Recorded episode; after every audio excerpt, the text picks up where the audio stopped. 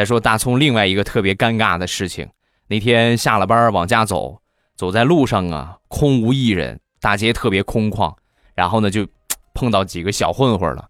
这几个小混混啊，就准备跟他借钱。那借钱，他当时就想，此时此刻他们人比我多很多，我只有一个，硬来的话呢，估计可能干不过他们，所以只能智取。他就脑子开始飞速的转，怎么智取？转了一圈之后啊。他就想到了降龙十八掌，想到呢就开始做这个动作啊，降龙十八掌。做完之后一看那几个混混，嗯，这是让我镇住了，再接再厉啊，又继续使了一套如来神掌。做完这两套动作之后，那个混混领头的啊，当时很淡定的把烟头一扔，这是个傻子，咱走吧啊。